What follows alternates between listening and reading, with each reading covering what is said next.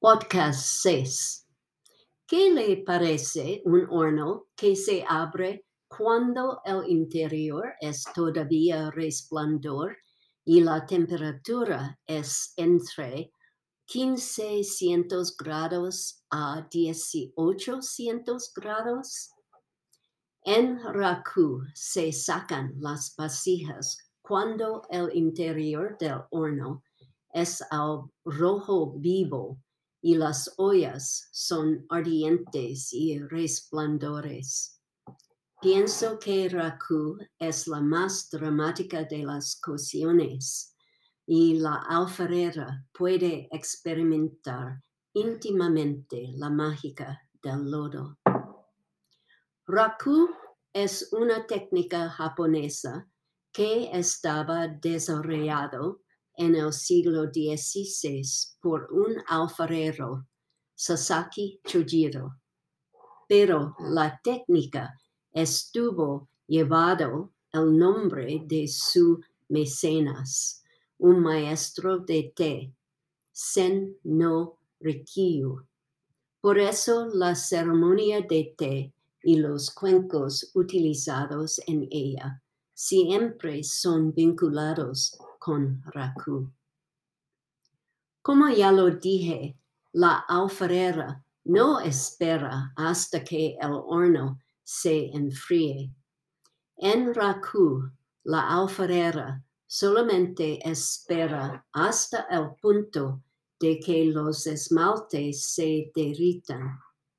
En ese momento, ella abre el horno caliente y agarra una vasija con las largas tenazas metálicas.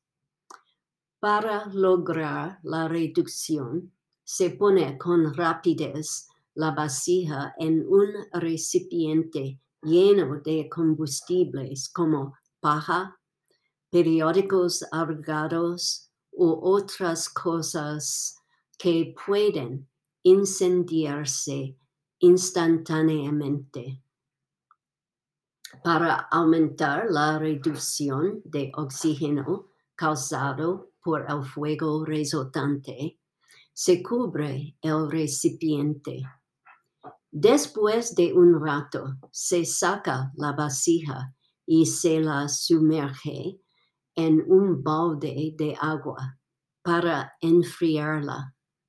Las partes, ah, las partes de la vasija que tocaron las llamas experimentaron un ambiente de oxígeno, reducido, mientras que otras partes que no estuvieron en contacto con las llamas experimentaron un ambiente de oxidación.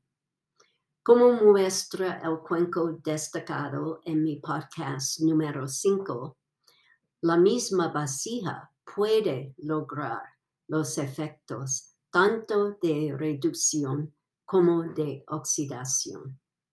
Entonces, imagina esta escena, la oscuridad de la noche, el resplandor rojo del horno abierto que continúa irradiar el calor intenso, el silbido de un objeto caluroso cuando él toca el agua fría, las nubes del vapor y las sombras.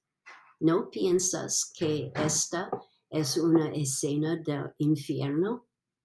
O por lo menos una escena extremadamente dramática.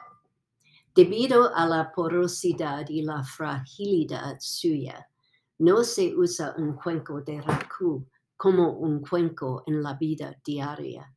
Sin embargo, se utiliza todavía en la ceremonia de té.